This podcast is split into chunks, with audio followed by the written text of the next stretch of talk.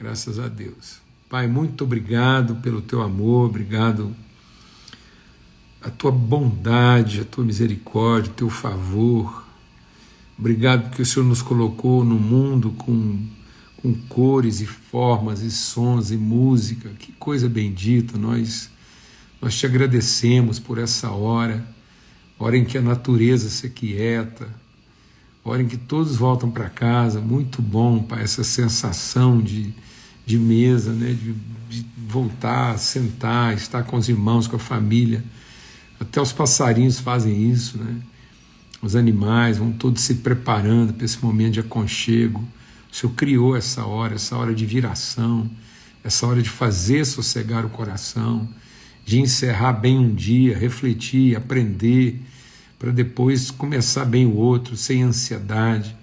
Obrigado que nesse encontro de mesa nós podemos enfrentar nossas ansiedades, nossas perturbações de alma, podemos colocar nossa fé em favor uns dos outros, ó Pai, para abençoar, para aquietar, para discernir, para ter os nossos olhos, olhos do nosso entendimento iluminados pela tua presença, pela tua bondade, pelo teu favor. Obrigado pela recuperação tão rápida o nosso irmão Gerson, obrigado pela notícia de que em poucos dias ele vai estar em casa com a família.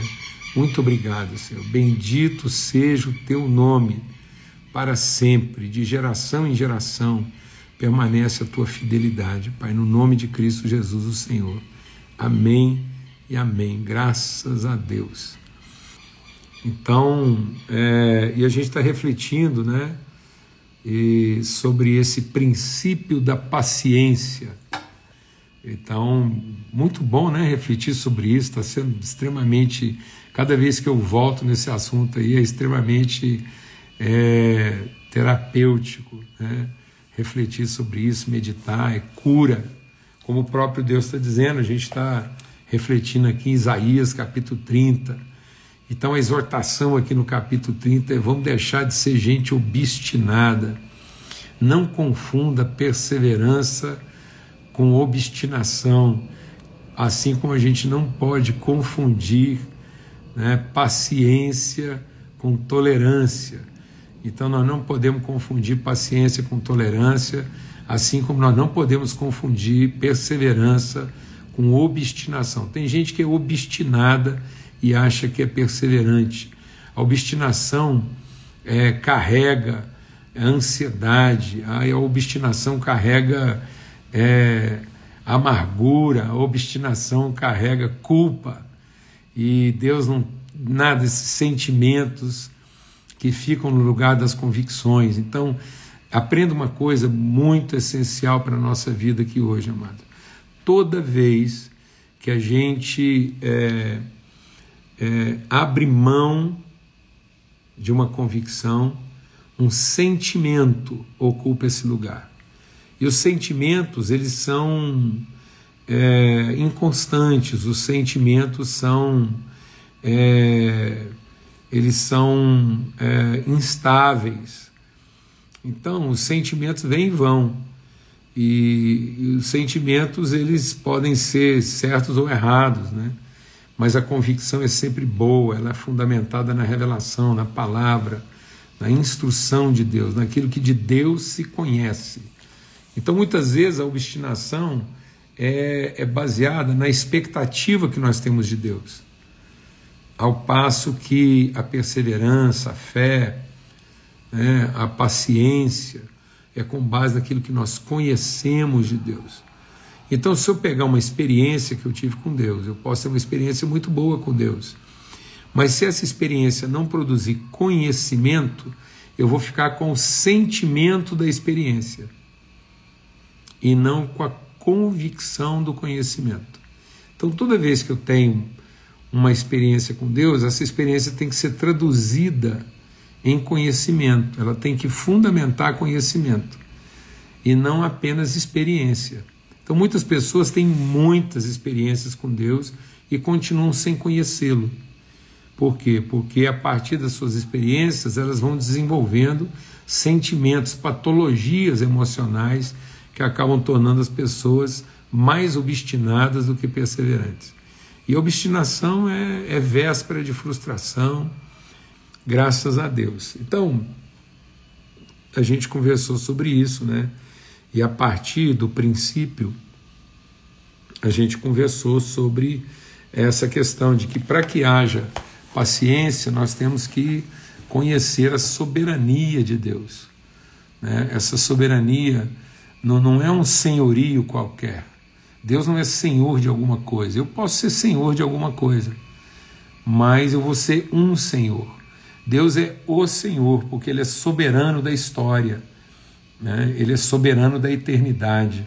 Então nada foge, nada escapa à autoridade, o propósito, a vontade de Deus.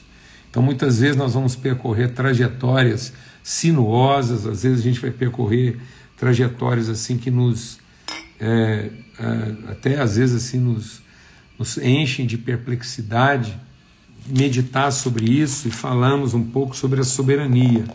Né? Há um Senhor, o soberano Senhor, e a gente meditou sobre isso. Ele é o santo, quer dizer, ele não se corrompe, nele não há sombra de variação. Ele é sempre novo. Novo não no sentido de uma novidade, mas novo no sentido de quem não se corrompe. Amém? Na sequência disso, então, a gente viu lá que é essencial para colocar isso em prática, para viver isso na plenitude, entender o que, que de fato é a salvação em Cristo, é o arrependimento. E que arrependimento está longe de ser a tristeza de um comportamento mal sucedido. Isso é frustração, né? é orgulho ferido. Então muitas vezes as pessoas estão tristes porque descobriram que a escolha que fizeram ela, ela foi mal sucedida. Mas arrependimento não é a tristeza de uma escolha. Arrependimento é a tristeza de uma decisão. Desde o momento em que eu decidi não ouvir Deus, desde o momento em que eu decidi a acreditar, dar créditos a mim mesmo, achando que, que eu seria capaz de gerar alguma coisa boa de mim mesmo, então essa é, a, é isso é a obstinação. A obstinação é a partir de experiências positivas tirar conclusões né, presunçosas de que nós estamos aptos a, a escolher, sendo que na verdade o segredo da salvação é arrependimento. Então, arrependimento é abrir mão das escolhas para finalmente se submeter a uma vontade. Isso é arrependimento. Então, arrependimento é entender que o meu pecado não estava na escolha, o meu pecado estava na em submissão. Isso vai produzir descanso. Né? Então, esse senhorio, esse arrependimento vai produzir descanso. E é aí que está a nossa salvação. E hoje a gente quer meditar sobre isso. E na quietude e na confiança está o seu vigor. Mas eu tenho meditado muito sobre isso, né? Como a gente tem investido, né? um investimento muito grande é, na vida das pessoas de que a agitação, né, a, a, a capacitação, a competência, então hoje há um estímulo muito grande às competências, à força, à capacidade. Então muitas vezes as pessoas pensam que a salvação está na força, que o vigor, né, a pessoa vigorosa, é aquela pessoa forte, poderosa, capaz, né? E não. E isso só causa agitação de alma, né? Porque a gente está colocando a nossa confiança naquilo que não merece confiança. Então, por isso que a palavra de Deus diz: maldito. É uma maldição confiar na força do próprio braço. Então, hoje, tudo é musculatura, né? tudo é capacidade, tudo é competência, tudo é habilidade. Então as pessoas querem se tornar habilidosas. E ele diz: não, é no conhecimento, é em fazer sossegar a nossa alma e aprender. Então Deus está dizendo isso. Sabe onde é que estava a sua salvação? No arrependimento e no descanso. A salvação de vocês está na quietude e na confiança. Confiança, amados, não é expectativa de que Deus pode. Confiança não é expectativa do que Deus pode. Confiança é conhecimento do que Deus quer. Eu serei uma pessoa confiante, não na expectativa do que Deus pode. A expectativa do que Deus pode pode me tornar uma pessoa ainda mais obstinada. Porque agora eu não me converti e estou no trabalho difícil e impossível de converter Deus. Então, muitas vezes, as pessoas obstinadas confiam na competência de converter Deus, na competência de mostrar para Deus a sua capacidade a ponto de ser digno de confiança. É, o homem não é digno de confiança. O homem confia, por isso é digno. Então é a confiança que nos torna dignos e não a dignidade que nos torna confiáveis. Você não vai ser, conseguir, você nunca vai conseguir. Ei, sossega. Você nunca vai conseguir ser digno a ponto de merecer confiança. Mas se você conhecer e confiar, você vai se tornar uma pessoa digna. Porque a dignidade deixará de ser mérito, e dignidade será a honra, o respeito, a submissão e a nobreza com que eu revelo o conhecimento. Vou repetir tudo de novo. Muitas pessoas falam assim: ah, mas eu sou digno disso. Do que, que você está falando? Você está falando de dignidade mérito? Ou você está falando de dignidade e honra? A pessoa que é digna pela honra não reivindica o mérito, porque tem conhecimento. Vamos falar devagar. A pessoa que é digna pela honra não reivindica conhecimento, não reivindica reconhecimento, porque ela conhece. Então a dignidade não é a solicitação de reconhecimento de mérito. A dignidade é a expressão mais nobre de revelar o conhecimento que nós temos. Então, uma vez que eu tenho conhecimento, eu revelo esse conhecimento de forma nobre. E onde está a nobreza de quem conhece e confia? Está na quietude, está na paz, está na segurança. Então Deus está dizendo: é isso, esse é o seu vigor. Esse é o seu ânimo. O seu ânimo não vem da sua obstinação de fazer tudo certo para finalmente vir a ser reconhecido. Daí vem a sua ansiedade. É daí que vem a sua fragilidade. A nossa fragilidade vem exatamente desse desse estresse de merecimento que nós impomos a nós mesmos. Porque isso não deixa você finalmente sossegar e aprender. Não nos coloca numa posição de aprendizado. Não nos coloca numa posição de quietude. Em outra versão diz: em sossegar e confiar estava o vosso livramento, mas vocês não quiseram isso. Amados, isso é muito grave, porque é Deus que está falando, não sou eu, não. Não é Paulo Borges Júnior, às seis horas da tarde, na mesa preparada. É Deus que está nos confrontando com a realidade de que nós não quisemos. Nós não quisemos o arrependimento, nós não quisemos o descanso, nós não quisemos a quietude e nós não quisemos a confiança. Em lugar disso, a gente preferiu, a gente escolheu, em vez da gente tomar a decisão a decisão do arrependimento, a decisão do descanso, a decisão da quietude, a decisão da confiança, do conhecimento, nós escolhemos. Então, a salvação, o vigor, o ânimo, a disposição, o empenho,